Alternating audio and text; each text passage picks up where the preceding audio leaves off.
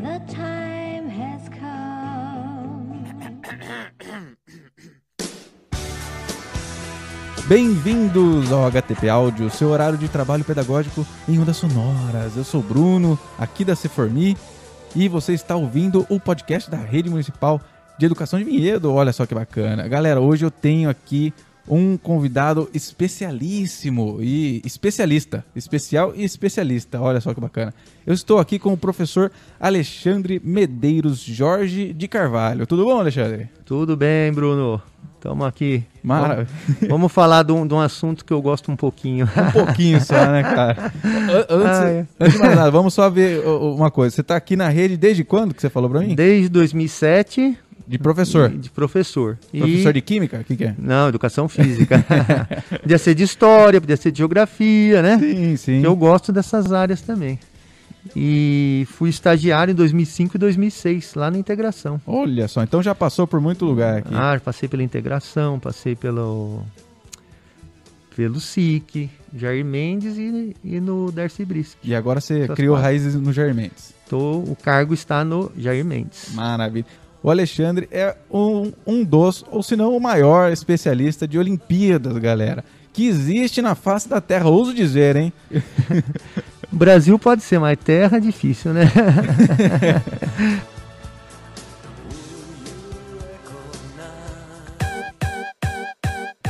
galera, vocês vão ver aqui, a gente vai bater um papo aqui com o Alexandre, vocês vão ver só desse papo inicial a profundidade de conhecimento que ele tem.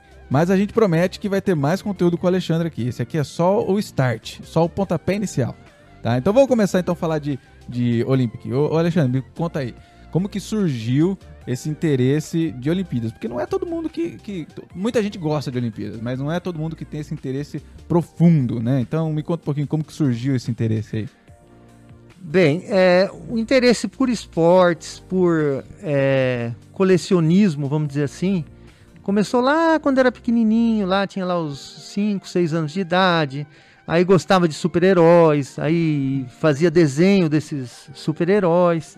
Depois eu comecei a gostar de animais, então colecionava as miniaturas dos animais, aqueles bonequinhos de plástico. E em 1982 terminada a Copa do Mundo, infelizmente terminada a Copa de 82, que eu não acompanhei, Ixi. eu comecei a gostar de, de futebol. Hum. Aí torci, vi o Flamengo jogar, adorei ver o Zico, Júnior, Adílio, Andrade, um timaço, Leandro. E comecei a ficar assim apaixonado por futebol. E você tinha quantos anos? Tinha 83, 82 para 83, tinha 8 anos. 8 aninhos. 8 anos de idade. E tinha um álbum da Copa do Mundo na, naquela época, e eu comecei a colecionar o álbum. Ou uhum. seja, eu não colecionei a figurinha, porque depois que terminou o álbum a Copa, eu não, não tinha. Já tinha acabado, né? Então eu, eu tentava comprar o álbum de quem colecionou. Ah. e, fui, e fui fazendo, enchendo o meu álbum, pegando figurinha do, do, de outros álbuns, né? E depois, é, futebol, eu fui apaixonado pelo futebol até 1986. Cheguei a flertar com os Jogos Olímpicos em 1984. Uhum. Eu me lembro dos Jogos de Los Angeles, vi a final dos 800 metros, a vitória do Joaquim Cruz, o Ricardo Prado conquistando a, a medalha de prata na natação. Lembro também da final do, do voleibol e do futebol. O Brasil esperava, lutava por duas medalhas de ouro no, nos esportes coletivos, acabou perdendo as duas finais para os Estados Unidos e para a França né? Estados Unidos no vôlei, a França no, no futebol. Só que terminada a Olimpíada, como a nossa TV, a nossa imprensa não tem assim uma cobertura, ou não tinha, né, naquela é. época, uma cobertura esportiva tão assim, robusta. robusta, interessante, né? Que colocasse os esportes assim numa vitrine, se pudesse é, observar e estar tá ali sempre acompanhando. Não havia internet na época, para conseguir informação era um sacrifício. Então eu fui deixando, né? Não, não, não, não me pegou essa, essa onda dos Jogos Olímpicos. Eu me lembro de ter olhado um quadro de medalhas de, um, de uma placar de 1984 que falava do boicote. Olha. Aí lembro de ter visto a União Soviética liderando lá 1972, 76 e 80, que ia ter em 84, os Jogos em Los Angeles e tal. Eu lembro disso. Mas passou assim por mim. Cheguei a pegar os meus bonequinhos de plástico e simular a Olimpíada, mesmo naquela época. Aí eu fazia umas medalhinhas, embrulhava papel que brilhava. Aí era medalha de ouro, medalha de prata, medalha de bronze. Aí eu anotava nos caderninhos, brincava assim. Sempre que eu brincava com, com alguma coisa, né, de futebol ou, ou assim, do, dos Jogos Olímpicos, eu ia anotando em caderninhos. Sempre tive essa vamos dizer assim, essa preocupação em documentar. Do registro, né? Do registro. Até das suas brincadeiras, então, você fazia as Até brincadeiras. das minhas e- brincadeiras. Inclusive no. Quando eu treinava atletismo, tudo, eu comecei. Eu, cada tentativa que eu ia fazer, eu punha o nome de um atleta como se fosse aquele atleta que estivesse fazendo a tentativa. De- deixa eu Então- perguntar, quando você fazia as brincadeiras lá, é, é, tinha auditoria depois pra ver se o cara ganhou mesmo? Tinha aí uma, uma análise dos dados? Como que Não, funcionava? eu já era o, eu já era o, o- o juiz, já era o, o quem dava, fazia a cerimônia de premiação e tudo. Aí não tinha nenhum problema. Mas é, essa, essa coisa do registrar, né, o álbum de figurinha, é, eu comecei, eu acabei decorando, vamos dizer assim, a ordem das figurinhas no álbum. Olha, Então eu falava, ah, depois daquela figurinha do Filhol, na Argentina, é o Olguin, depois do Olguin é o, é o Galvão, e depois do Galvão é o Tarantini, depois do Tarantini, e fui. E, e- e gravava isso. Então, essa, esse interesse né, de, de, de pesquisar e gravar nome sempre, sempre foi é, bem latente em mim. Inclusive, eu fui no meu apartamento, fui ao meu apartamento outro dia e comecei a mexer nos caderninhos antigos lá e vi cada anotação. Falei, nossa, olha só. E vi lá uma, uma anotação do, do- de figurinhas de animais que eu colei e coloquei o nome do lado. Já e naquela época eu devia ter o quê? Eu morava em Guaratinguetá, devia ter 8, 7 anos de idade. você já era um pesquisador com já oito anos. pesquisava, já tinha essa.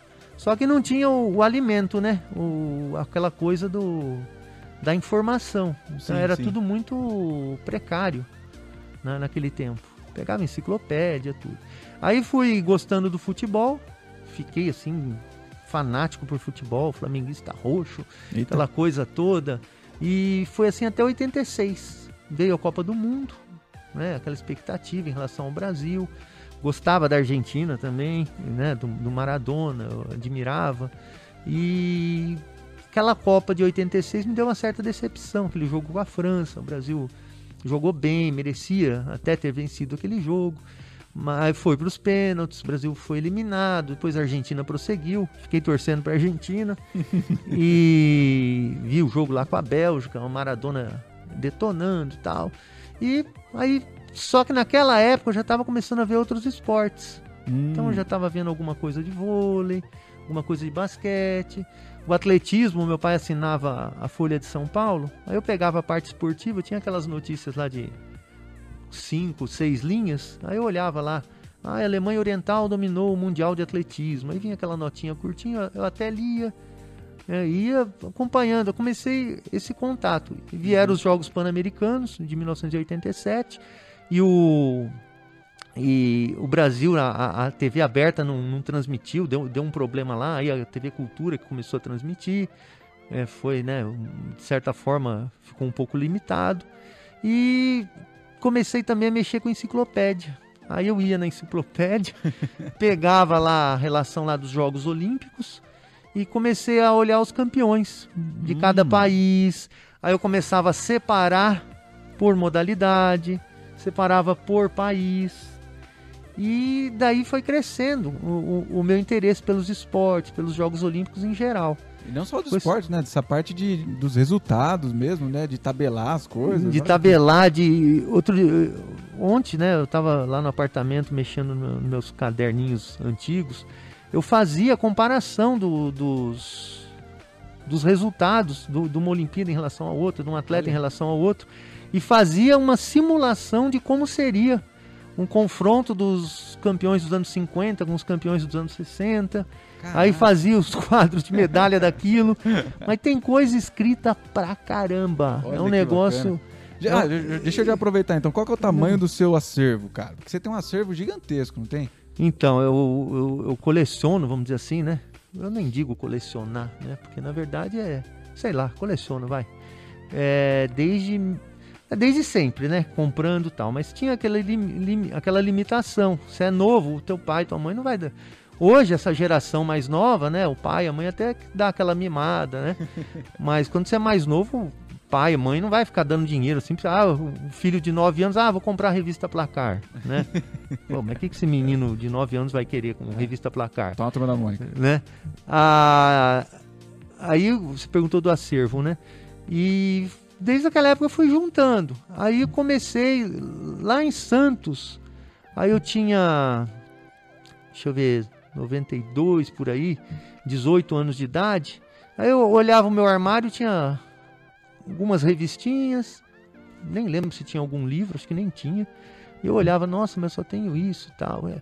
Aí comecei a juntar. Aí ia para São Paulo lá com a minha avó. Minha avó me ajudou muito nesse. Ficava lá com a minha avó. Ah, e a gente ia para sebo. Eu comecei a ir para livraria alemã, livraria italiana. Aí vinha importado o livro, caríssimo. Nossa, eles punham a margem de lucro deles também, né? E, e daí foi começando. O- os livros ah, ocuparam uma estante. Depois, uma estante não, uma, uma parte de armário, né? Depois passou a ocupar duas estantes. Depois começou a ocupar um armário com quatro, cinco estantes. Aí agora já ocupa o armário de quatro, cinco estantes, mais cinco, seis armarinhos lá de, de metal. Então tá, foi crescendo e hoje, hoje tá com mais de, tá com cerca, vamos dizer assim, considerando revista tudo, dá mais de 1.500 itens. Não sei se chega a 2.000, porque esses 1.400 eu não contei as- ah, muitas revistas que eu não contei, né? E tem uma outra parte de livros que está lá em casa, na casa dos meus pais, e também tem uns livrinhos lá, acho que uns 100 livros, um pouco mais que isso. E tudo acho que até isso- mais, até mais. Deve Tudo ter- relacionado a Olimpíadas ou de esportes em geral? relacionados aos Jogos Olímpicos e também esportes em geral, porque eu também acompanho os campeonatos mundiais, procuro ver a evolução dos países né, em, em cada mundial, mundial de luta, ginástica, natação e algumas modalidades que não são olímpicas também, porque o universo olímpico é muito pequeno perto do universo esportivo o universo do esporte mundial em geral. Uma vez eu fiz uma, uma relação das modalidades que eram disputadas, provas e tal, juntei todos os esportes. Os Jogos Olímpicos davam 300 provas. Aí quando você ia para o universo dos campeonatos mundiais, hoje deve ser até maior porque surgiram novos esportes, Uhum. ia para o universo dos campeonatos mundiais, eram mais de 1.500 provas.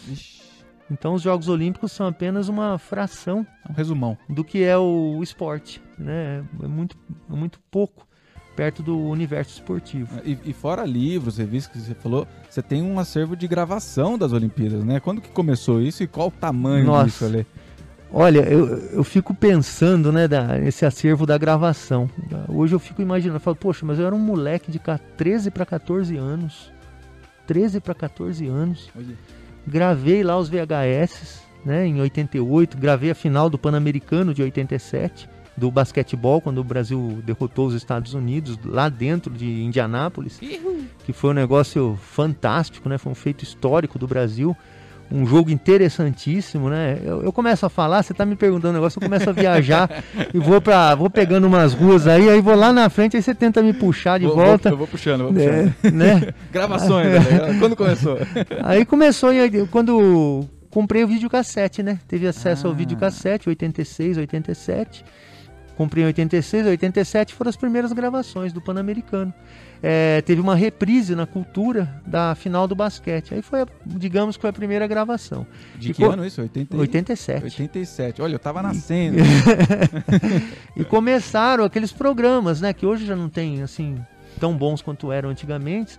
Aqueles pro- Antigamente. ah, aqueles programas, né? Que vão antecedendo os Jogos Olímpicos, apresentando os atletas, mostrando os Jogos Olímpicos, né? Das edições passadas. E fui gravando, gravando. A, a, a TV Globo tinha o Minuto Olímpico. E eu gravei cada um desses minutos olímpicos. Nossa senhora. Eu gravei cada um, aí ficou uma fita legal, sabe? Ficou bem interessante. E naquela época, como não tinha muita informação, eu tinha uma sede para ter uma imagenzinha, alguma coisinha. Então eu ficava guardando horário e tal. Hoje eu já não faço mais isso. Hoje já, já né, hoje eu já tenho já outras formas de conseguir isso. E juntei a, as fitas, né, de, de VHS, aí na época meu pai e minha mãe compraram 10 fitas só.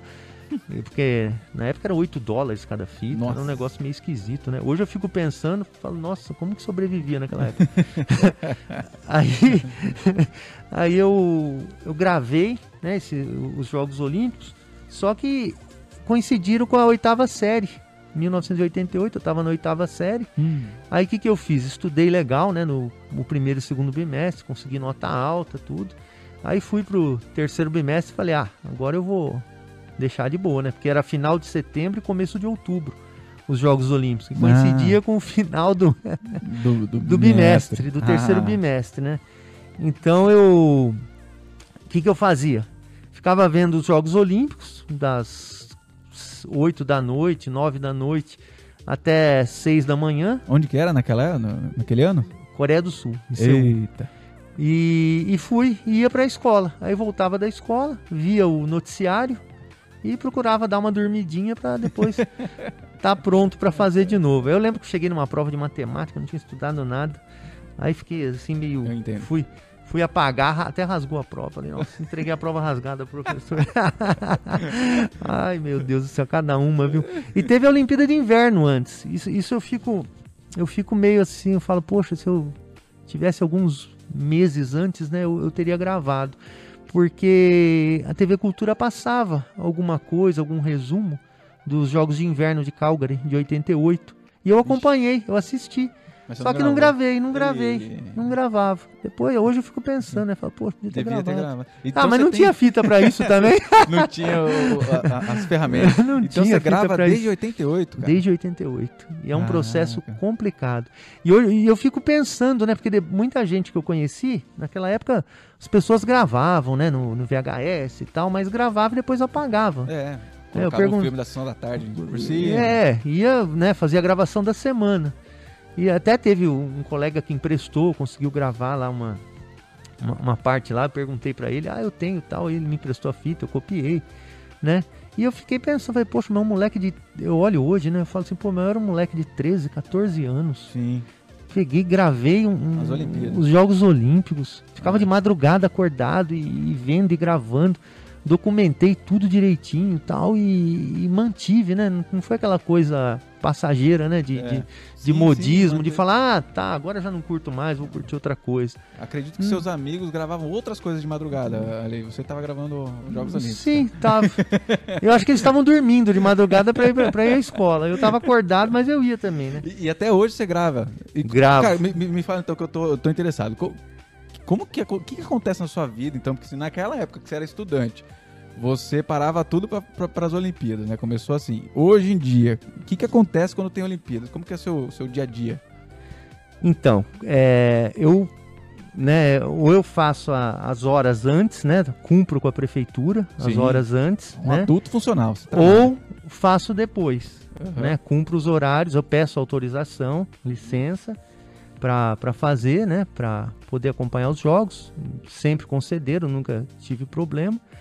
E, e a época da Olimpíada é complicada, porque é, eu durmo 3 a 4 horas por dia no máximo Eita. né? Chega a ser três, não chega a quatro. E acompanhando em frente de TV o tempo todo. É um Uhum. processo cansativo. Eu, eu- não é um processo prazeroso. Pode ser até esquisito, né? Você você falar, poxa, mas você curte e tal e, e, né, e grava tal, você, você gosta? Eu gosto. Só que essa parte de gravação, essa- esse mexer com tecnologia, para mim, é complicado.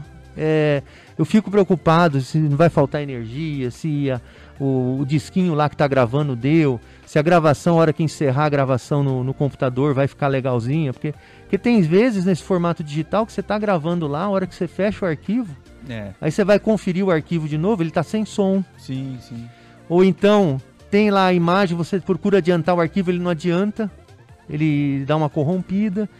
Então é, é, assim um momento assim meio não é assim um- algo assim prazeroso. E, e você sabe mais ou menos quantas horas de gravação você tem até hoje, desde 88, cara? Nossa senhora, meu Deus do céu. pra você ter uma ideia, é, aquelas 10 fitas, 12 fitas de VHS, eu gravava, né? Em 88 eu gravei em, em, em EP, eram 6 horas a fita.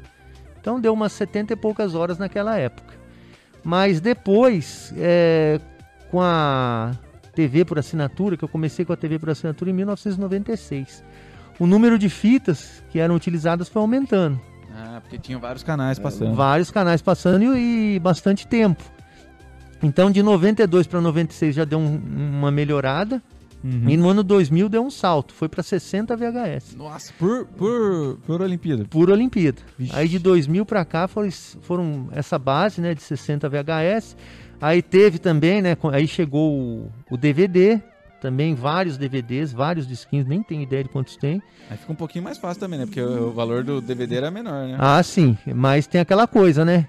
Tá lá, gravou, aí fecha o o DVD, erro de gravação. Eita. Então, o que, que eu fazia? O meu esquema, eu colocava para gravar no, no, no DVD, né? No gravador de DVD, mas também colocava no VHS e colocava no HD do computador. Vixe, um backup do backup. Então fazia um esquema assim, né, pra, pra poder garantir. É, e dava certo, né? Porque muita coisa dá errado.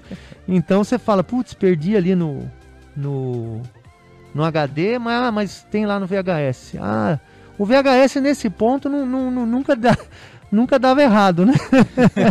É, tinha É, um é o antigo, é o antigo, tudo, mas nunca dava errado. É, rapaz. Viu, olha aí, cê- com esse monte de coisa que você já pesquisou e tal, você já. Eu tô sabendo que você já pa- participou de programa de TV, já foi chamado por celebridades aí, como que esse, esse- essas participações em programas e, e tal. Então, é, essa parte minha do, do desse contato, né, com, O mundo das com, com o mundo, vamos dizer assim, começou em 2002, né? Eu estava num período meio deprimido, meio meio ruim, né? E um psiquiatra, acho que é até bom falar desse psiquiatra, o Dr. Franklin Ribeiro, lá de São Paulo. Eu, é, eu tinha acabado, eu me formei em direito, né? Eu acabei não falando, Olha. né? Que acabei não falando, né? da- é, eu me formei em direito, né? Meu pai era da, é, é, né? Foi, né? Agora está aposentado. Foi da área jurídica, aí queria que eu prestasse concurso para juiz, para promotor. E eu fiz, né, direito, me formei. E só que não é, né? Realmente não. É. Se fosse não juiz dá. do atletismo, por exemplo, aí não, você- não, eu quero, eu quero, eu quero o recheio da coisa mesmo. e aí acabei, né, num, fiquei meio depressão, fobia, e tive um monte de coisa. E esse psiquiatra, né, Franklin Ribeiro, acabou me, né, fui nele e tal, em 2002, fui, ele me, me ergueu, vamos dizer assim, me, me abriu para o mundo. E eu comecei já em 2002, eu liguei lá no Comitê Olímpico Brasileiro e me indicaram o professor Dr. eh, Lamartine Pereira da Costa, que é um Hum. grande estudioso da educação física, né, do, dos Jogos Olímpicos aqui no Brasil. Ele coordenou o Atlas do Esporte no Brasil, Olha só. que é um trabalho enorme que reuniu 470, 474 colaboradores. Eu fui um desses colaboradores. Uhum. E ele me, ele me convidou, achei tão interessante. O, o Lamartine, ele, ele foi formado na escola naval, lá no, no Rio de Janeiro, acho que é uma coisa assim. E depois ele trabalhou com o MEC, ele fez o estudo dos, dos Jogos Olímpicos de 1968. Ele fez um estudo sobre o efeito da altitude no atleta, e esse estudo foi utilizado pela seleção brasileira da Copa do Mundo de 1970. Olha. E ele participa de, de mesa de avaliação de mestrado em vários países do mundo. Ele é membro de uma comissão lá do Comitê Olímpico Internacional. Está sempre envolvido com isso, Academia Olímpica Internacional também. Aí eu liguei pro, pro, pro Lamartine e, e falei com ele. E ele falou para mim assim, eu achei até interessante. Ele falou assim: me dá o seu e-mail. Eu falei que fazia pesquisa sobre os Jogos Olímpicos e tal, né? Ele falou para mim assim: me dá o seu e-mail. Né? E depois a gente desligou tudo. Falei, nossa, eu nem precisei oferecer o e-mail. Ele falou que. Já queria direto. Ele, ele me deu o e-mail dele. Falei, poxa, que interessante, né? E aí ele falou assim: ó, é, oferece umas, umas propostas de pesquisa aí pra você participar do Fórum Olímpico aqui no Rio de Janeiro. Eu falei, ah, tá Isso bom. 2002, né? 2002. Tá. Aí eu peguei, é, tinha lá 15, fiz 15 propostas, né? Vixe. Falei assim, ah, isso, isso, isso. Temas que eu acho interessantes assim, dentro dos Jogos Olímpicos. E dentro dessas 15 propostas, ele escolheu quatro dessas propostas e designou um professor lá do Rio de Janeiro, o Rodrigo Constantino, para ir, ir cuidando dessa parte de metodologia, né? Uhum. Do, é, fazer de acordo com a BNT, tudo bonitinho. E eu trocava informações com esse professor e tal. Só que. é engraçado, né? Ele, ele não me avisou que era uma apresentação que eu ia apresentar. Ah. Então eu cheguei lá no, no Rio de Janeiro, lá pro Fórum Olímpico. Engraçado, nunca tinha viajado Olha. sozinho assim. Peguei ônibus lá, fui lá pro Rio de Janeiro tal, e sozinho, aquela coisa toda. Né, vencendo lá as fobias, tudo. Sim, né, sim, ah, o mérito do Dr. Frank. E cheguei lá, no Rio de Janeiro. Fui o primeiro a ser cadastrado lá na, na, na lista de inscrição. Chegou cedo. Aí o Lamartine falou pra mim assim: Ah, você que é o famoso Alexandre? Olha. Eu falei: Ó, famoso eu não sou, mas eu sou, eu sou o Alexandre mesmo. Ah, seja bem-vindo e tal. Aí começaram as palestras, né? E nessas palestras tinha gente que estava defendendo mestrado, tinha gente fazendo trabalho de doutorado, que o, a apresentação, né, a conclusão era a apresentação do, do trabalho no fórum. Uhum. E só que há alguns dados, né, que as pessoas dão uma Escorregada.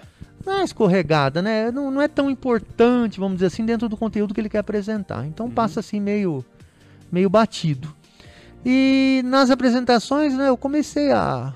Né, teve uma, uma senhora lá é, apresentando. Ela falou assim: do, a magia dos eventos em- que ocorrem longe e com a TV a gente pega um evento a milhares de quilômetros e se emociona com aquilo que está ocorrendo longe, né, da gente. E ela falou de um corredor, olha, um corredor keniano na Olimpíada tal, chegou lá assim, mancando, não sei o quê. Aí na hora de fazer pergunta eu falei, olha, o corredor não era keniano, o corredor era o tanzaniano, Johnny Aquer, Olha. né? O pessoal já fica de olho. Aí um outro senhor lá falou assim, ah, o levantamento de peso, o Vlasov da União Soviética, tal, né? O Luiz dos Santos, professor Luiz dos Santos, lá do Rio. Aí na hora de fazer pergunta, eu peguei e falei, olha, o, o Luiz dos Santos, eu conheço o Vlasov, o Vlasov foi o primeiro campeão olímpico da União Soviética na categoria mais pesada. E foi o primeiro a erguer 200 quilos em Jogos Olímpicos num único levantamento tal. Ele ficou todo admirado. Olha, você conhece o Vlasov? Ah, e tal, não sei o quê, né? E isso foi ocorrendo dentro lá do, do, do fórum. Eu encontrei um, um no mesmo no mesmo evento estava ocorrendo o congresso de lati, eh, latino-americano de medicina esportiva. Olha. E eu entrei lá, eu- entrei não, tava andando lá pelos corredores, aí um trombei lá com um cubano, aí comecei a falar, falei, ô, que legal, você é de Cuba, tal, gosto do esporte cubano. Aí eu comecei a falar do esporte cubano com ele. Aí falei de cada campeão olímpico de Cuba, dava lá uns 45 campeões, falei o nome deles, tal, né? ele falou, nossa, tal. E ele me levou para conversar com um médico da delegação cubana que treinou, né, que cuidou da delegação cubana na, de 1983 a 1991. Aí eu comecei a falar dos campeões cubanos para eles, né? Falei, ah, o campeão de tal ano, Ramon Fonte na esgrima, o Manuel Dias. Depois, em 72, o Emílio Correia, Orlando Martinez, Teófilo Stevenson no boxe. Depois, Hector Rodrigues no judô em 76, Alberto Rantorena, eh, Jorge Hernandes no, no, no boxe, o Deus. Angelo Herrera, Teófilo Stevenson. Aí fui falando, tal, os campeões, tudo. E ele conhecia, né? Porque ele cuidou né, de- de- desses atletas. Aí ele olha para mim e fala assim: Oh, não temos, não temos em Cuba ninguém que conhece tanto o deporte cubano como você. Eu falei: Que isso? Opa. Como que eu vou conhecer mais o esporte cubano do que um cubano que vive lá? Né? Pra quem não entendeu aí o espanhol, ele falou assim: Poxa, Alexandre, você é muito bom. Foi isso que ele falou. É, aí começaram lá, continuaram as, as palestras, tudo. E eu peguei, tava sentado lá, falei, ah, deixa eu ver quem que vai. Quem que vai palestrar agora, né? Porque tinha assim no. no, no no programa. É, apresentações e contribuições para o fórum. Uhum. O meu era para estar no contribuições para o fórum, Sei. né? Aí eu peguei e falei, ah, vamos ver quem que. A hora que eu li, eh, foi era um sábado à tarde. A hora que eu li tava lá, Alexandre Medeiros Jorge Carvalho, América Latina nos Jogos Olímpicos. Aí eu olhava e falava, pô, mas não tá como contribuição, tá como apresentação, mas não tenho nada aqui. Não tenho nada preparado, o pessoal tudo com PowerPoint, não sei o que, Eita. papapá. E eu lá com umas folhinhas é, rabiscadas, que é rabisco meu, né? Nem é datilografado, impresso, nada. Então é folhinha, que eu gosto de fazer tudo à mão, né? Na, na folhinha. Eu peguei e falei, nossa senhora, fiquei. Tinha uma. Conheci uma, uma colega lá, né? Agora. Ela, ela, ela disse, porque ela se empolgou, né, de ver eu responder as coisas lá e tal. E ela gostava muito do, do Lamartine, né, de assistir a apresentação dele. Ela disse que eu fiquei branquinho na hora que eu li o. que eu li o, o programa lá, eu fiquei pálido, né? A pressão deu aquela baixada. Pálido, pálido mesmo. Falei, nossa, eu não tenho nada aqui, como que eu vou apresentar isso aqui? Aí eu subi lá no, na bancada lá e falei, ô Lamartine. O Lamartine ia apresentar também, né? Ia coordenar. Ele pegou e falou assim, eu falei, ô Lamartine, é, meu nome apareceu aqui pra apresentar. Eu não tenho nada aqui pra apresentar. Ele, ele, ele nem olhou pra mim. Pegou e falou assim, sobe. O sobe era subir lá na bancada, Sim. né? Sobe. Só Aí eu subi, né? Aí ele falou assim. É. Ele falou assim. É. Sobe, se você quiser falar, você fala. Falou Olha. um negócio assim. Aí eu sentei lá, pessoal tudo apresentando, PowerPoint, terno, gravata, aquela tecnologia toda, né? Eu lá com a minha pastinha cheia de folha rabiscada, folha amassada, folha amassada, tudo amassado, tudo. Nossa senhora, eu falei, meu Deus do céu, que loucura. Olha onde eu tô. Aí ele ele pegou, começaram as apresentações, só, só que eram apresentações assim muito como é que fala? Formais. Muito formal, é, PowerPoint, leitura de PowerPoint, né? Chato, E- é a e- palavra que você tá procurando? É chato. Não, depende. Se o, se o assunto interessa pra pessoa, Ela vai. ela vai. Senão dá aquela dormida. Né? É. Se não interessa, aí ela é, teve as apresentações, o pessoal começou a sair da sala, né? O pessoal começou a sair e tal. E na hora que eu fui falar, tinha pouca gente. E aí o Lamartine falou pra mim, eu falo cinco minutos e você fala e encerra, ou você fala cinco minutos e eu encerro? Eu falei, ah, não sei, você que manda. Quem era eu ali, né? Aí aquele monte de cabeça branca lá, tudo Sim. assim, doutor, aquela Eita. coisa toda, e eu lá no meio, né? Eu peguei, falei, não, Você que você que sabe, você que manda. Ele falou, ah, você fala cinco minutos e eu encerro. Aí na hora que ele foi me apresentar, ele pegou e falou assim, olha, esse aqui é um menino que eu conheci lá de Vinhedo, Opa. né, Vinhedo aí andando aí pelo mundo. é, é um menino que eu conheci lá de Vinhedo, é, é, talvez seja o maior conhecedor de dados olímpicos aqui do Brasil. Pô, a hora que ele Olha. falou isso, aí, eu falei, ó, Eita. ó o que, que ele tá jogando nos meus ombros, né? 2002. Olha o que ele tá jogando nos meus ombros. E ele vai falar da, da América Latina nos Jogos Olímpicos e tal, né? Eu falei, meu Deus do céu. Aí eu comecei a falar, né? Da América Latina, a participação nos Jogos Olímpicos. O Brasil, né? Também começou assim meio devagar. Falei de, de- de Cuba, né? Essa participação da América Latina foi um processo assim, um pouco difícil, lento. E aí o, o cubano me aparece lá no meio da, Ah, aquele que você tinha conversado. Puxa vida, meu.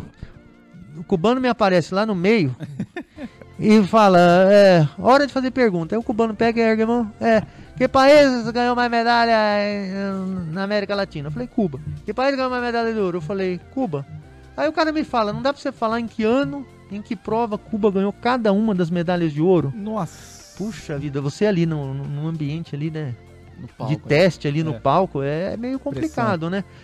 Aí pra dar uma aliviada, eu peguei e falei, olha, eu já, já conversei com ele sobre isso.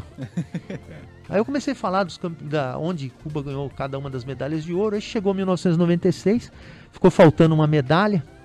E aí eu falei assim, ó, tem uma medalha aí que tá voando. Depois eu puxei na cabeça, né? Continuaram lá com, a- com as outras apresentações. Eu lembrei e falei, olha, a medalha foi do Pablo Lara Rodrigues no levantamento de peso. Vixe. Aí o falando da Argentina, lá da, da América Latina, eu falei assim, foi até engraçado isso aqui. Eu peguei e falei assim, a Argentina, desde 19, 1952, foi a última medalha de ouro da Argentina, que foi no remo. Ó, 1952, a gente estava em 2002. Aí eu falei assim, A Argentina faz 52 anos que não ganha uma medalha de ouro olímpica. Olha. Aí o Lamartine olhou pra mim, olhou, falou, não, de 1952 a 2002 são são 50 anos. Eu falei, Lamartine, até Atenas 2004 são 52. Aí o pessoal começou a rir, porque, né? Falou, pô, mas o cara já tá pensando. Previsão. O cara já tá lá em Atenas. e o E não curioso. rolou. Não, e curioso que em Atenas a Argentina ganhou o basquete e ganhou o, o futebol De ouro? de ouro. Ei, a previsão. Derrotou o Dream Team. Vixe, é verdade. Então, é, né? Foi um, foi é um bom pra negócio. analisar dados, não fazer previsão. É. Foi um negócio assim que, eu, que, eu- que marcou, né? E foi correndo, aí o pessoal ficou tudo assim meio maravilhado e tal, né? Aí quem saiu, quem viu e quem- saiu depois no outro dia falaram, pô, você perdeu o melhor da, da apresentação e Olha tal, que né? bacana, uma coisa que não tava combinada, não, não tava, tava preparado nada, nada. combinado, eu não sabia de nada o que, que ia acontecer, meu. Fui assim no.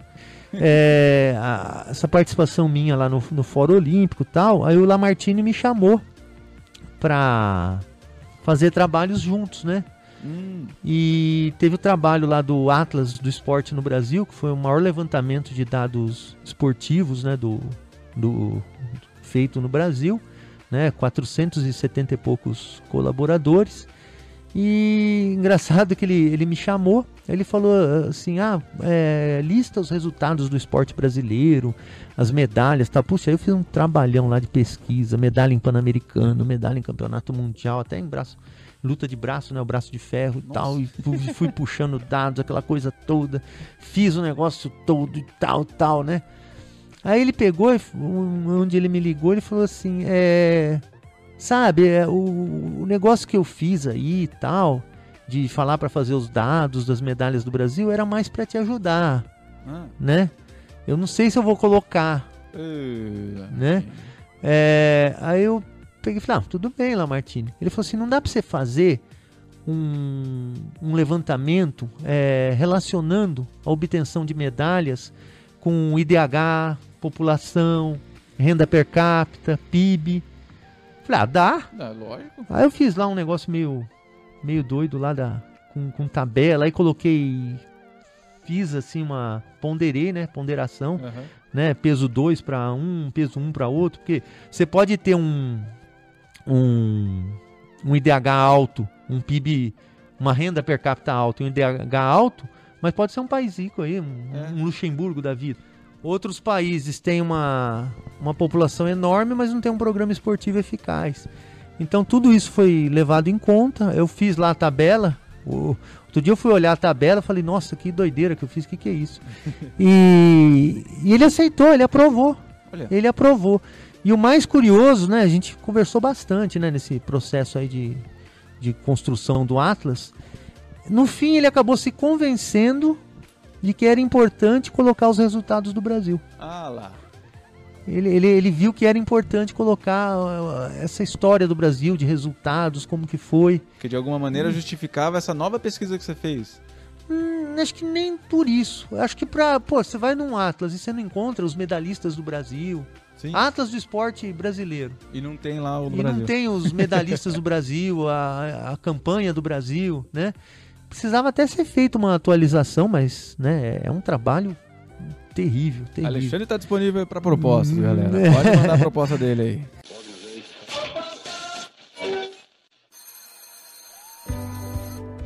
Para vocês que estão ouvindo aqui, gente, é, é, ele já falou um monte de nome aqui. Ele não tem nada nas mãos. Ele não tem. O celular dele está desligado do lado dele. Ele não tem nenhuma folhinha. É tudo da cabeça dele. Se eu perguntar aqui alguma coisa, eu tenho certeza que ele consegue responder. Posso fazer um? Ah, olha só, Posso olha um você vai teste? perguntar aí. Pô, vou- meu, vai me ferrar aí.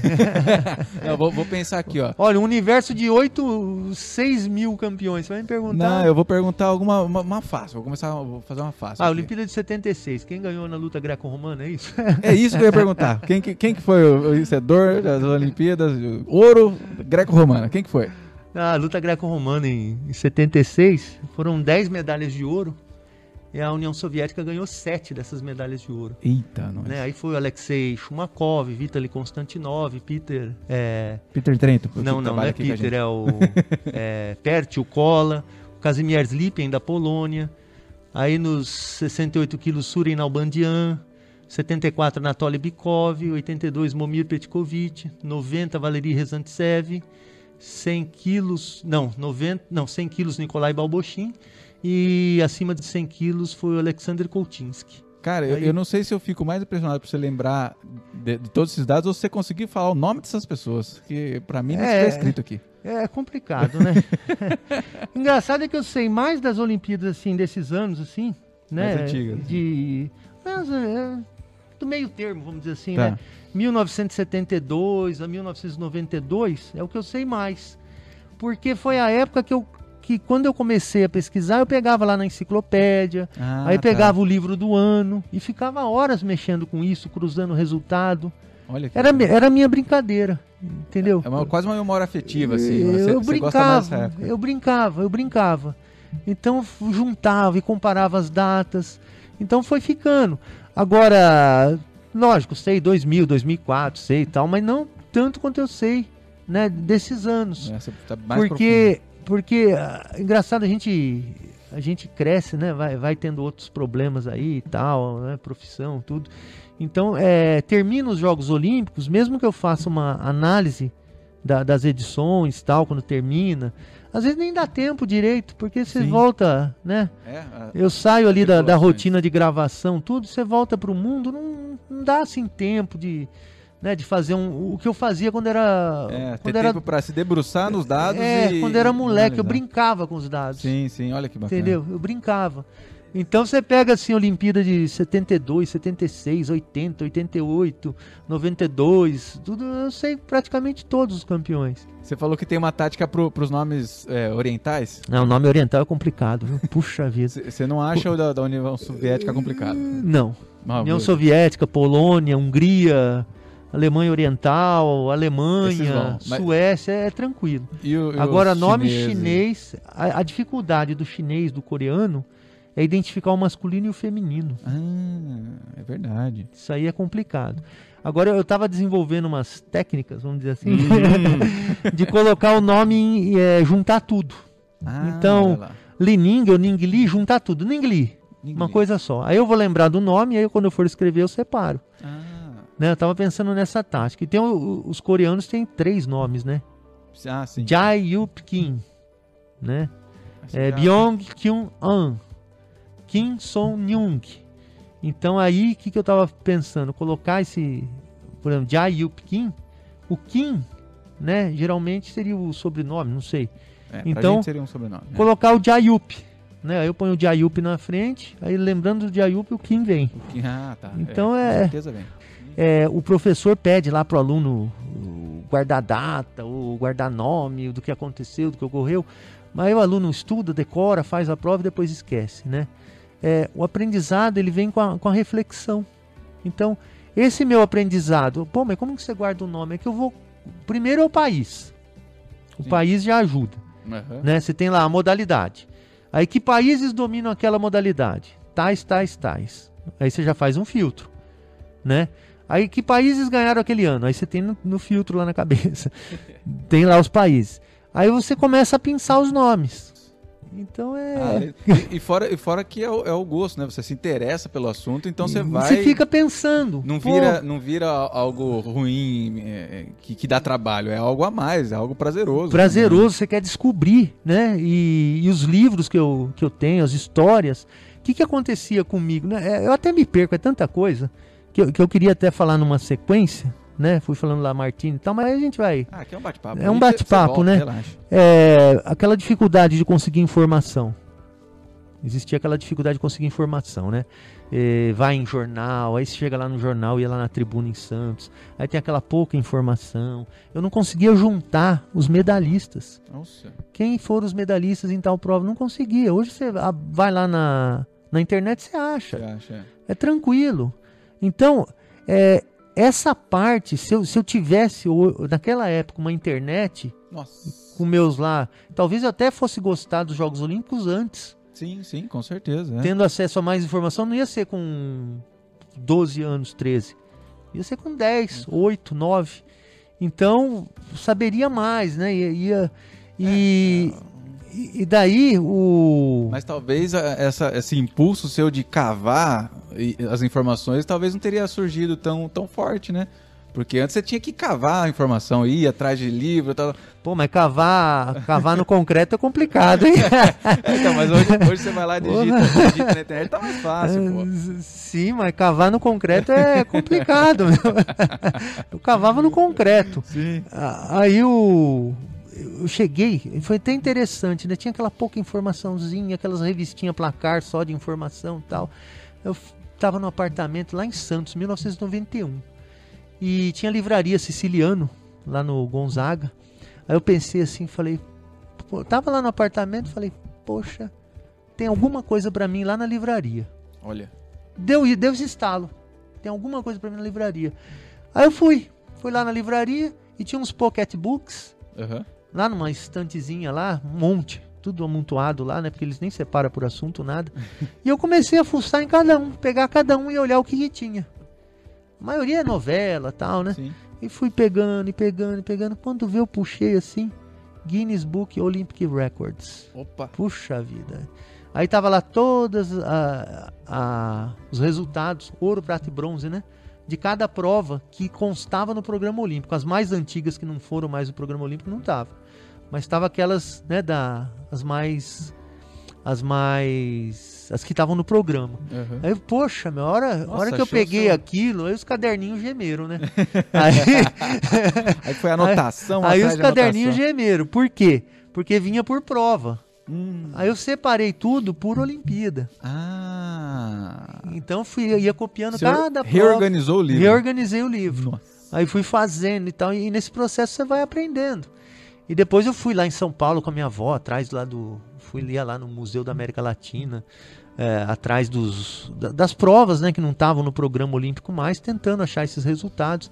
Aí consegui numa livraria lá em São Paulo achar um livro do David Valechinsky, Olha. que tinha o, esses resultados. Aí eu fui melhorando nessa questão dos resultados. Jogos de inverno de 88 eu não conseguia mais nem a pau. Né, achar os resultados, aí consegui num pocketbook, pelo menos os campeões da Olimpíada de Inverno. Então a coleta de informação era muito É difícil. muito é, difícil. Né? E não havia esse contato de internet, tinha que mandar carta lá para a Federação Internacional. Nossa. Nossa, era, era complicado. Cara, e desse monte de, de livro que você tem aí, você- qual que é o seu maior tesouro? Se fosse colocar assim, esse aqui é o livro mais especial que eu tenho na minha coleção, qual que é? Pô, é difícil, hein? Tem que Meio- falar só um, não me venha com, com No 15 meio- aqui não, um só. No meio de 1400 é complicado, Ah, hein? ah, escolhe o, o seu xodó. Nossa senhora, tem cada coisa, cara. Não pensa muito, bate, bate pronto aqui. Qual que você lembra? Só, pá, esse aqui é especial. Porque eu sei que você anda comprando uns livros que vem lá da, da Não, você falou, né? Agora, né? Você falou. Você ter falado bate pronto já, já, é, bateu aqui e pronto, é né? É, fui com a minha avó lá num, num sebo em São Paulo e, e a gente compra, eu comprava rápido, né? Eu não, Aham. não ficava olhando o livro e folhando. Eu olhava, tinha duas, três páginas lá que me interessavam, eu já pegava e acabou, né? E aí peguei um livrão que tinha até o, Pavo Nurmi, os Atopec, assim, a estátua deles lá no, no meio do livro. Ixi, tem que explicar que o Pavo Nurmi e os Atopec. é meio- Ó, pessoal, pesquisa aí na internet, tá? aí eu peguei ali o livrão tal, e continuei lá, e andava pra cá e pra lá. Minha avó adorava. Gostava. Às vezes eu tava cansado, ela falava, vamos ali. Ela dava um gás. né, que Ela, ela era muito curiosa, então ela, ela gostava de conhecer lugar novo. Ah, legal. Então, ai, aquele sebo lá, vai lá, não sei o que. Eu já tava arriando e, e minha avó tava lá, toda dando gás. Aí ela, ela, eu peguei e sentei no ônibus, né? Pô, cara, a hora que eu fui folhear o livro, era um livro da União Soviética, Olha. com todos os medalhistas da União Soviética, foto deles, Nossa. de 1952 a 1964. Vixe. Putz, aquilo lá, eu falei, poxa, olha só, que isso.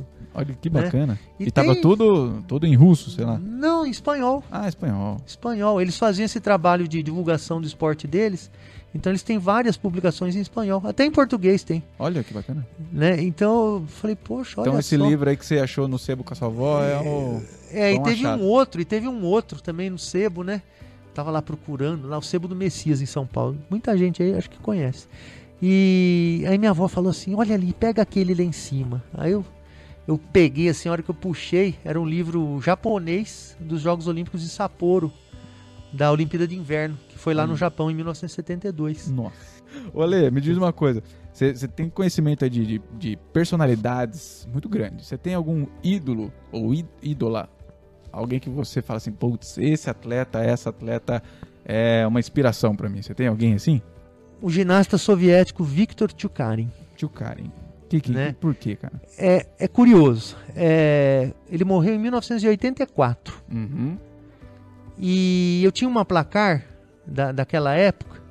Eu não sei porquê. Eu tava lendo, né, a parte assim que dava notícia de esportes gerais, né? Aí tava lá, faleceu o ginasta soviético Viktor Tchukarin, tá, tá, tá, tá. Acho que tava com 60 e poucos anos na época, 63 anos. 63 anos, tal, tal. Aí a história do Tchukarin, ele ficou quatro anos num campo de concentração nazista Olha. Né, quando a Alemanha invadiu a União Soviética, ele ficou quatro anos preso num campo de concentração. E no dia que ele foi, no- quando chegou aquela fase da solução final, né, que os alemães tinham que matar o maior número possível de de reféns, de prisioneiros, Sim. de prisioneiros, tal, aquela coisa toda. É, a barca, né? Levaram uma, uma barca, uma. Sei se eu faço uma embarcação, com vários prisioneiros para explodir no, no mar. Iam explodir aquela embarcação. E o Tchukarin estava nessa embarcação. Olha. E estava para ser explodida. Os soviéticos chegaram e E salvaram. salvaram. Nossa. E ele era o, o preso 10.491, o número dele. E quando ele chegou em casa, ele conta que a mãe dele só o reconheceu, de tão magro que ele estava, por, por causa de uma cicatriz na cabeça. Nossa. E disso ele se tornou o maior ginasta dos anos 50. Ganhou 11 medalhas, conquistou 11 medalhas, Olha. 7 de ouro. Eu costumo até dizer que é o pai da ginástica soviética. Depois ele foi treinador da equipe soviética, tudo.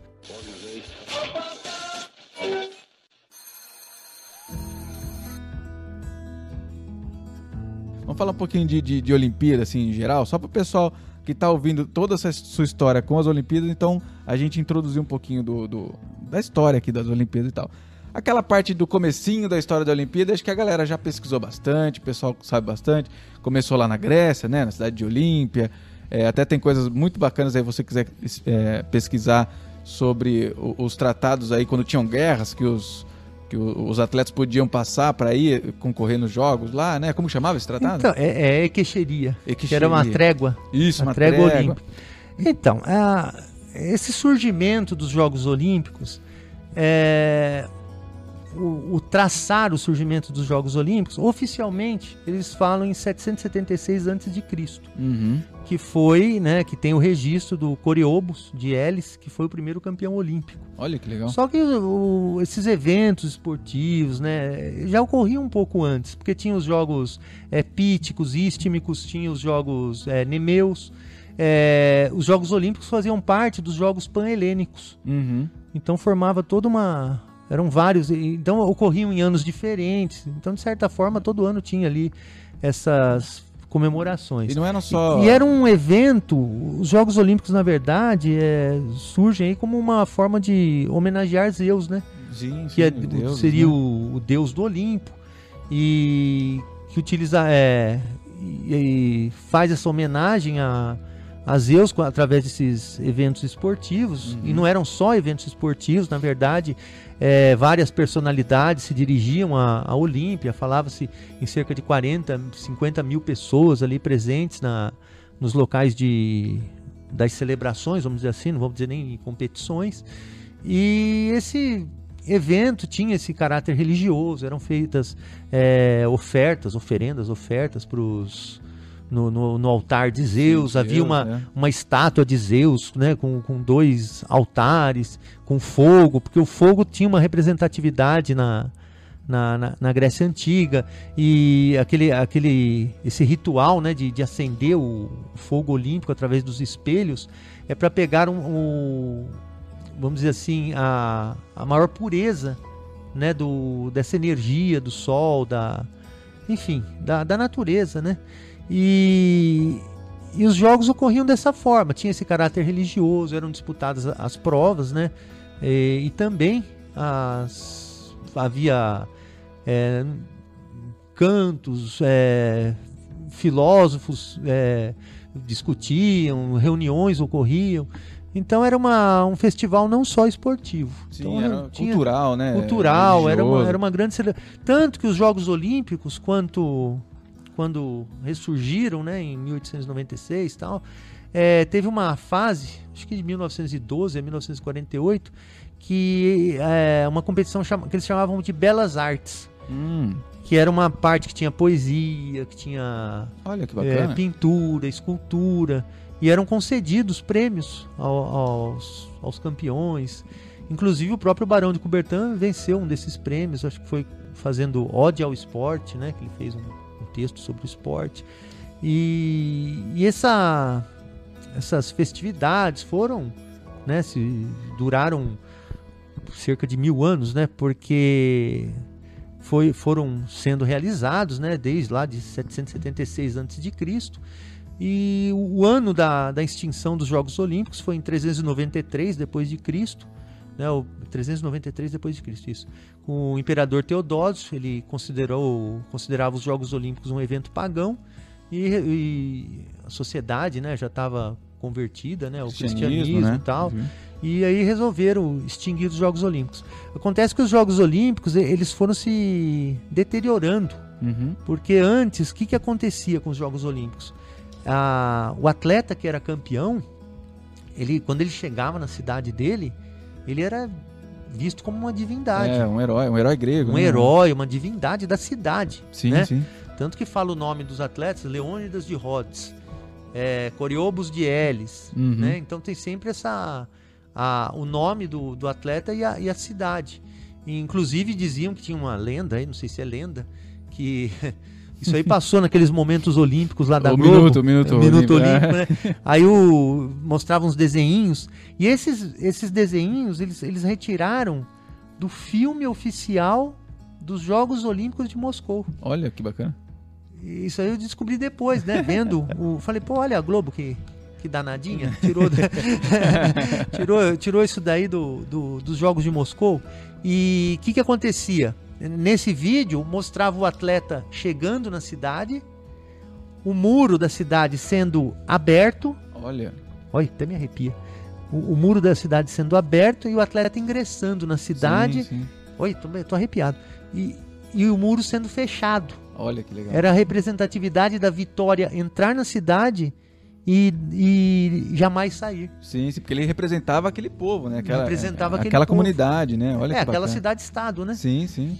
E, e com isso, né, tinha toda essa divindade, os atletas eh, ganhavam, eram homenageados, eh, ganhavam, ficavam aposentados, eh, tinham quem ia cortar cabelo, cortava cabelo pro cara Porque o resto da vida de graça, era tudo assim. Então ganhava prêmio de tudo quanto era de tudo quanto era jeito. Só que isso foi se degradando depois da conquista por parte de Roma. É, os jogos foram se degradando, os atletas começaram a não competir mais pelas cidades, começaram a a competir assim que- quem oferecesse mais, Sim. né? Houve assim uma degradação dos, dos Jogos Olímpicos. É engraçado, hoje a gente vê um pouco assim esse negócio do, do atleta que é de um país competir pelo outro, Sim, né? O, sim. o Qatar faz muito isso, tal, né? Então, eu- aí 393 foram, né? Os jogos foram extintos, tal. Varasdates da Armênia foi o último campeão, ganhou no Olha lá. pugilismo. Nossa, lembrei dele. É, Que ganhou, ganhou no pugilismo, tal. E depois, o que aconteceu com com Olímpia? É, ocorreram incêndios, terremotos, aquela coisa da de, né, essas regiões assim mais próximas, né, do, do mar, vem todas aquelas nuvens de areia lá da, da, Uhum. da África. E Olímpia foi soterrada.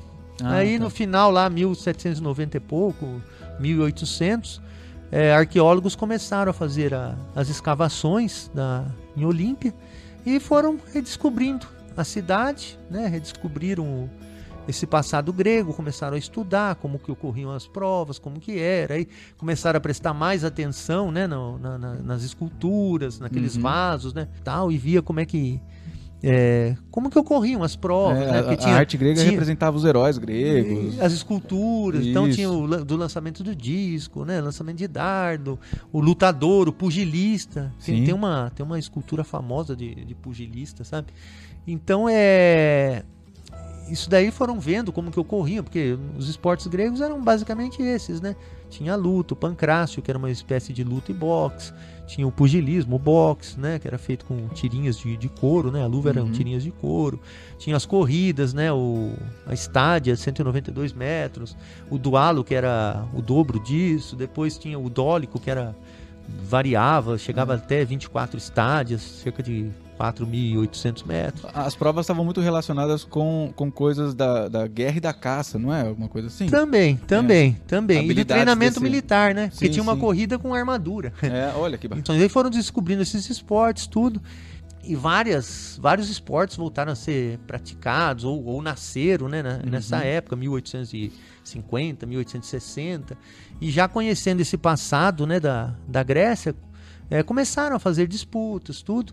E o Barão de Coubertin, que era um, um historiador, um educador, ele ouvia muito eh, professores lá da, da Inglaterra e ele viu a importância, né, da se convenceu da importância do esporte com a educação. Olha que bacana. Aquele ditado grego lá, mens sana in corpore sano, Uhum. né? Uma mente saudável, um corpo saudável.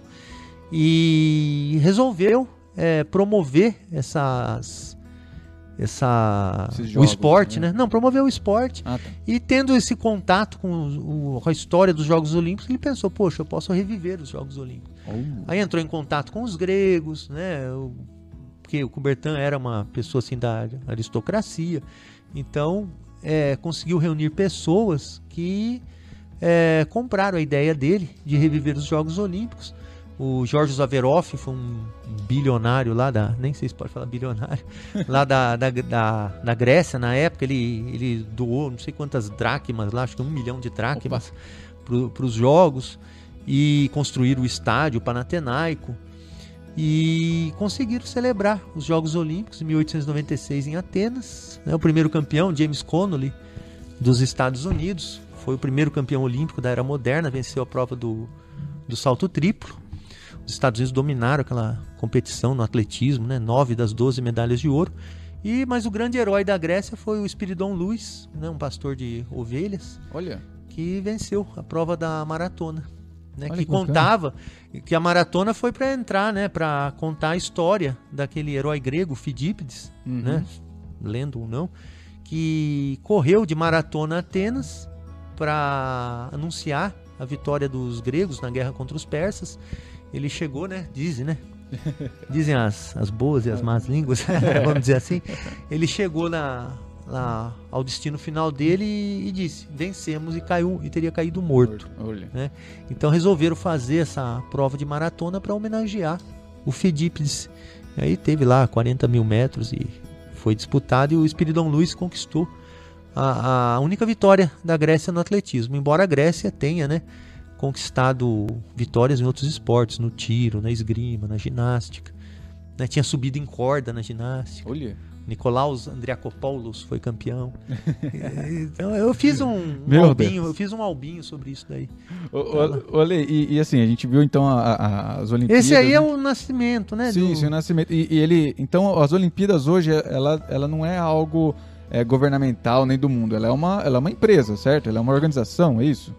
É, o Comitê Olímpico Internacional detém os direitos, né, de uso da, dos símbolos Uhum. e do e da própria nomenclatura olímpica.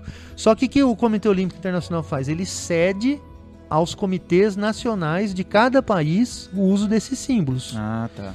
E também cede aos patrocinadores. Entendi. Então, o, quem tem o, o direito de usar os símbolos aqui no Brasil? O Comitê Olímpico Brasileiro.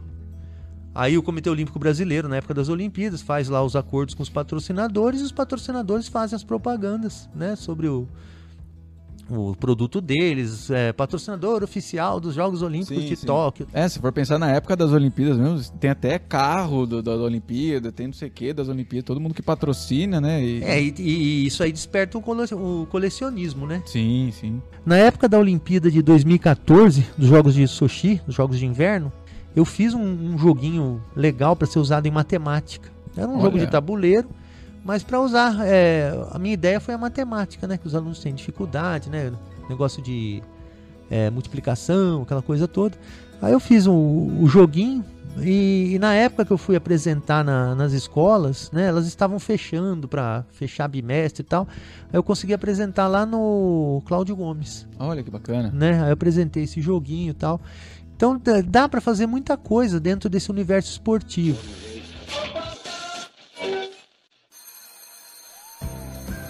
Esse, esse episódio aqui ele vai sair antes das nossas férias de professores aqui, tá? No finalzinho de junho. Então as Olimpíadas, vamos falar agora das Olimpíadas de 2021, que na verdade não era pra ser 2021, era pra ser 2020. É, os Jogos Olímpicos de 2020. E vai ser o no nome, Japão. o nome Jogos Olímpicos 2020. Eles nem mudaram o nome. Não, é 2020. Olha só, é um... Nomenclatura. Agora eu fico pensando, quem for pesquisar isso daqui, daqui a uns 20 anos, o 10 Alexandre do anos. futuro. Não, eu queria saber como que vai entender isso daí, cara. Porque eu, eu já tive tanto trabalho com essas coisas na, na- na minha pesquisa, que é, é um negócio maluco. Ontem eu tava vendo meus caderninhos lá de pesquisa, porque os meus quadros de medalhas não é quadro copiado, Sim. Copiou. Não, foi contando as medalhas. É, você produziu os seus É, resultados. Sim, né? Eu fui contando as medalhas com os resultados. Então, e tem alguns erros assim que você fica. Pô, mas por que que tá dando 47 aqui se é 49? Pô, no universo de. É, no- Não, não. Tantas No, no universo de nove- no- vai 900 medalhas, por exemplo, agora é muito mais. Mas no universo, por exemplo, Olimpíada de 76, no universo de 900 medalhas, pô, meu, eu tava lá no jornal lá que eu, que eu, que eu consultei, tava lá os Estados Unidos com uma medalha de, de bronze a mais e a Alemanha Oriental, uma Ale- Alemanha Oriental com uma medalha a menos. Eita. Aí eu não entendia por quê, por quê, por quê. Aí você vai olhar lá, salto em distância, Frank Wartenberg da Alemanha Oriental foi bronze. Aí na- na- no resultado ali do, do jornal tava como EUA, como Estados Unidos. Eita. Aí uma medalhinha que muda já, já, Já bagunça tudo. bagunça toda a pesquisa, Aí né, você cara? fica naquela luta. meu. Imagina o ano agora. ô, Ale, foi, foi a primeira vez que isso aconteceu de um, de um, é, de um ano de, de, de Olimpíada passar pro outro, assim, por exemplo, ser cancelado. Primeira vez, primeira vez. É, não sei se você Só está aí ouvindo, você lembra, estamos na pandemia, galera. Foi, É, é, por causa foi dela. Foi a primeira vez. Só que. Mesmo durante as guerras, nunca foi... Não, a guerra cancelou, né? Ah, não teve nenhuma... Durante A guerra, guerra- não tem, não tem Não, Olimpíada. Não dá, né? Não tem, porque na, na época. Antigamente dava, hein? Antigamente a galera era mais boazinha. Uma guerra mundial, né? Guerra a humanidade sempre teve. Sempre teve, cara. sempre tá acontecendo. Aqui Né, no Brasil nunca parou. Isso aí tem que ficar claro, né? Sim, É, a guerra, a guerra mundial, a guerra mundial, né? Impediu a realização dos jogos. Agora, guerra, né? Irã, Iraque, é, várias guerras aí, Vietnã, É. as Coreias, né? Então, nunca pararam, né? São, são guerras localizadas. Agora, essa é a primeira vez que vai ser realizado em outro ano. Curioso isso. É. Já tivemos jogos que ocorreram em dois países, né? Lá no, em 1920. Teve uma disputa, mas uma disputa de vela ocorreu na Holanda. Ah, tá. E os jogos foram na Bélgica. Tudo bem, aí é pertinho, tudo Em pertinho. 1956, é, por causa das leis de quarentena da Austrália, Uhum. as competições de hipismo foram disputadas na Suécia, meses Olha. antes, em junho. Junho de 1956, foram disputados em Estocolmo, na Suécia. E os jogos mesmo foram disputados no final do ano, na Olha. Austrália, que é o verão australiano, né? Sim, sim. Foi é, início lá de, de final de novembro, início de dezembro, uma coisa assim. E, e foi a, a única vez, né? Ale- Além dessa, dessa primeira vez de mudança, assim, Essa é a de- primeira do vez. ano, que é bacana. O que, que tem de novo nesse ano aí? Eu sei que entraram alguns esportes. Ah, entrou um monte de, de, de esporte, entrou o karatê, entrou o, o skate, entrou o surf, é, volta- voltaram né, o beisebol e o softball. Desses novos aí, tem, tem promessas brasileiras, Ale? Ah, tem Podemos o- esperar, ter esperança aí de, de O Brasil, medalha? né, chance, né, o Gabriel Medina, o O Ítalo surfista, Ferreira, né? A turma do skate, que é muito bom, Pedro Barros. Brasil, o skate né, é o- forte, hein? O Huffler também, da, do skate. a Letícia Buffoni, a Raíssa Leal, a Pamela. Então tem uma. É aqui no Brasil que tem uma que é bem, bem jovenzinha. A Raíssa Leal, né? Essa é a E- mais nova do E Brasil. ela anda muito bem, eu vi aí na internet, ela, Não, é um fenômeno, né? ela passa, o- passa o carro Agora, assim galera. entrando aí o, o skate, o surf, vão, vai aumentar, né? As chances de medalha do Brasil. Sim. O, sur- o surf já, é- já, já tem um domínio, certo domínio brasileiro aí, tem uns- nos últimos anos aí, a galera tá. Não, tá teve uma bem. etapa agora, do, do- uma das etapas do circuito mundial, dos oito melhores tinha é, seis brasileiros. Olha lá. Então, Então, então vamos lá, estamos torcendo para um ouro aí. hein, o galera. Brasil é ouro e prata. Ó, a escalada eu sei que o Brasil não tá forte. Eu acompanho um pouquinho a escalada, eu sei que é, o, É, a Áustria, né? A austríaca lá. É. Como é que é o nome dela? a Yaya. Yaya Gambre. É, a austríaca, O Adam Favorita, Ondra também. o Ondra da República Tcheca. E tem lá no meu.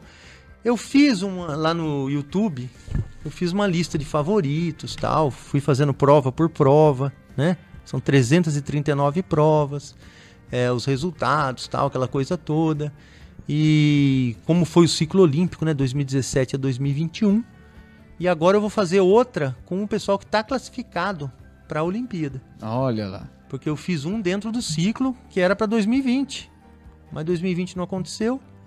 Veio 2021.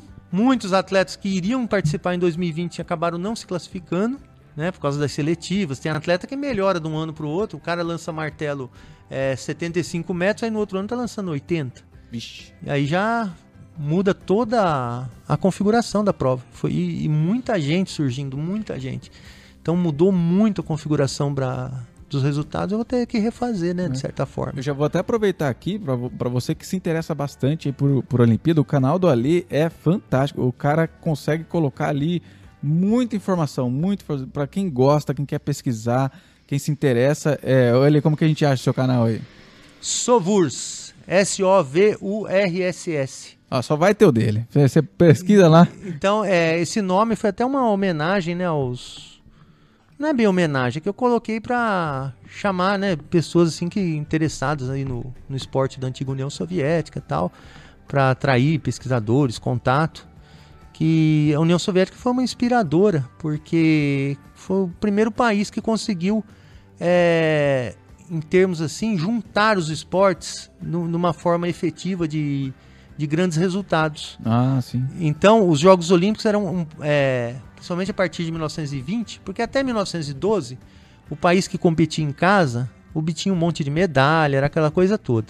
E depois não, depois começou a ficar mais específico, começou o esporte começou a se desenvolver mais. Então, o fato de estar competindo em casa não era tão garantia assim que ia dominar um esporte. Né? É, tanto que os Sim. Estados Unidos em 32 não, não tiveram sucesso na esgrima. Tiveram que Hum. ceder para húngaros e italianos. Então, os Jogos Olímpicos tinham essa essa característica, né, de determinados países dominarem uns esportes, outros dominarem outros, tal. E a União Soviética, de certa forma, conseguiu é, juntar tudo isso, se destacando em praticamente todos eles. Então me chamou a atenção lá quando eu era moleque lá com 12, 13 anos pesquisando, toda hora aparecia lá o URSS, URSS, URSS. É, mas galera, tem muita coisa bacana lá no canal do Ale para você que se interessa. É, é, recomendo mesmo, é muito bacana. Ainda mais agora, é, começando o julho aí. Os, Pamela jogos- Rosa, a Pamela- skatista, Ah, Pamela Rosa. Pamela Rosa. É que na hora, assim, quando tá falando, os nomes, né, dá uma fugida, volta. Ainda mais nome brasileiro, que é difícil, viu? Ah, é, claro, da, da, da União Soviética não é difícil. Viu, Ale? Quando começam os, os jogos esse ano aqui? 23 de julho. 23 de julho, então 23 fiquem ligados. O, o Ale vai estar lá com suas 10 mil televisões e 14 mil Ah, duas videocassetes. televisões brigando com a Sky pra devolver meu ponto. Ah, Você ri, cara? Pelo amor de Deus, viu? Ai. Gente, vocês viram que tem muita coisa pra falar de Olimpíada. É um universo gigantesco e com certeza teremos mais programas aqui no, no nosso HTP Audio. Teremos vídeos com a Lê e eu já até vou deixar aqui um, um anúncio pra vocês. Você que tem aí um tema sobre Olimpíadas que você se interessa e quer saber mais, a gente já tem uma lista aqui. Mas queremos saber de você. Se se interessa por algum tema específico de Olimpíadas, manda um e-mail lá pro HTP Áudio, sem acento, tá? HTP Áudio, arroba edu.vinhedo.sp.gov.br que a gente vai é, pegar aí os, os assuntos para falar com a Lê num próximo programa, beleza? Galera, vamos agora para bolacha pedagógica.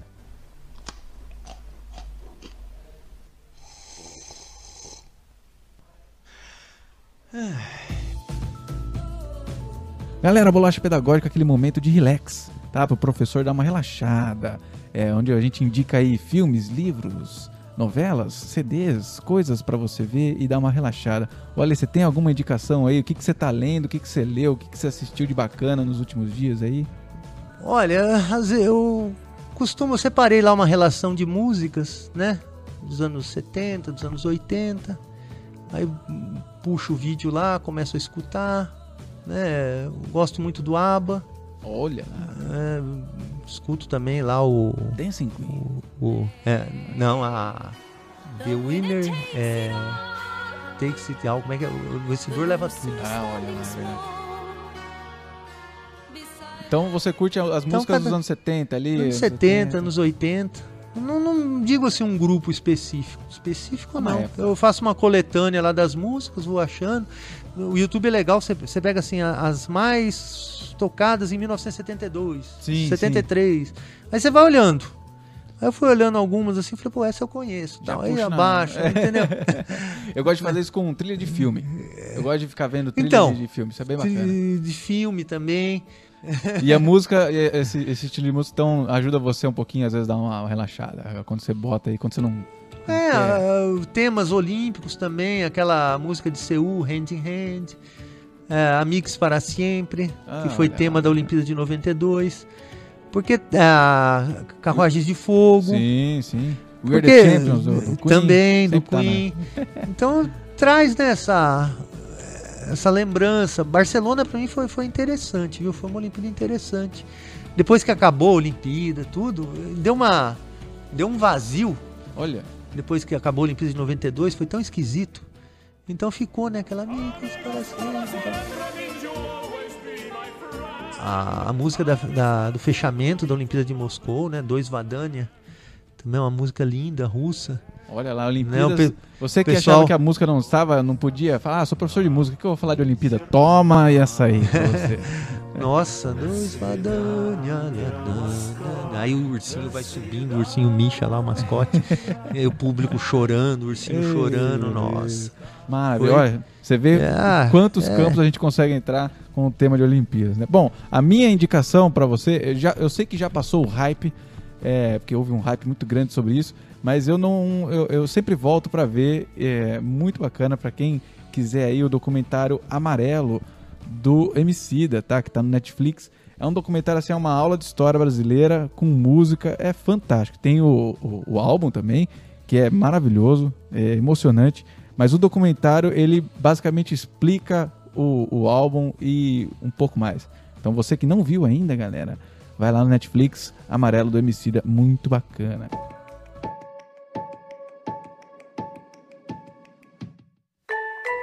Maravilha, pessoal. Eu estive aqui conversando, que é uma conversa que, se olha, se, os dois aqui, eu tô vendo aqui no tempo de gravação, eu tô lascado pra editar isso aqui.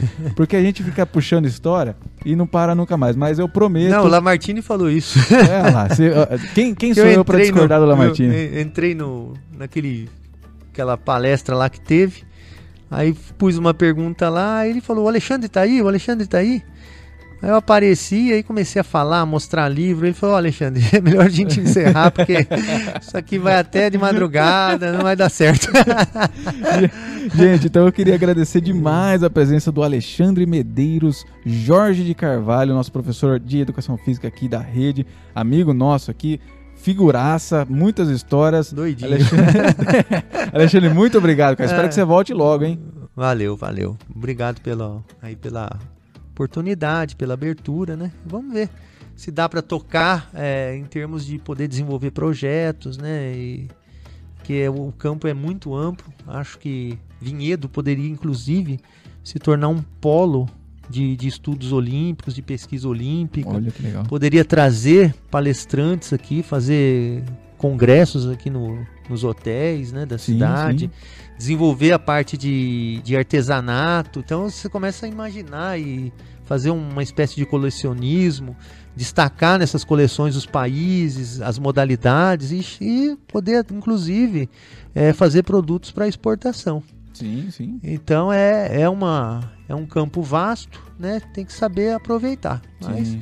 lógico que é necessário ter apoio, né? Tem que ter apoio e a gente vai tentando aí, né? Porque é, é uma é uma situação de pessoa sozinha, né? Sim, sim. É, e de repente você vai lá pesquisar os, os livros lá no Comitê Olímpico Internacional, né? Pela consulta online, né? Do, aí você vê que você tem mais livros da Olimpíada de 1964 Do que o do que próprio- o próprio Comitê Olímpico Internacional, né? Pelo Olha menos o só. que eles, pelo menos o que eles cadastraram lá na para pesquisa, né?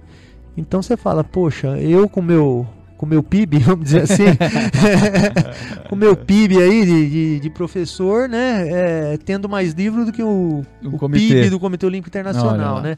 Eu queria me dedicar exclusivamente a essa área, né? É um sonho e tal, né? Fazer um, um- construir aí uma enciclopédia olímpica é, visual, né? Conseguir juntar a foto de todos os medalhistas olímpicos. Mas estamos aí, né? Vamos levando Com e certeza. vamos ver aí o que que o que, que O que, acontece, que, né? que que nos aguarda? o que, que nos aguarda, o que, que, é que cada dia, eu costumo dizer, cada dia tem sua história. Isso aí, Né? gente. Estive aqui então com o Alexandre. Muito obrigado, Alexandre. Eu espero que vocês tenham gostado, que eu tenho certeza que foram histórias muito bacanas aqui. Vocês devem ter rido com a gente aí. Muito obrigado por ter ouvido mais esse episódio do HTP Áudio. Lembrando que se você tiver alguma dúvida aí, ah, algum pedido, algum comentário, tem no YouTube também, tá? Esse episódio, então você pode colocar nos nossos comentários lá. Manda o um e-mail para htpaudio.edu.vinhedo.sp.gov.br e muito obrigado por estar aqui e até o próximo episódio, pessoal.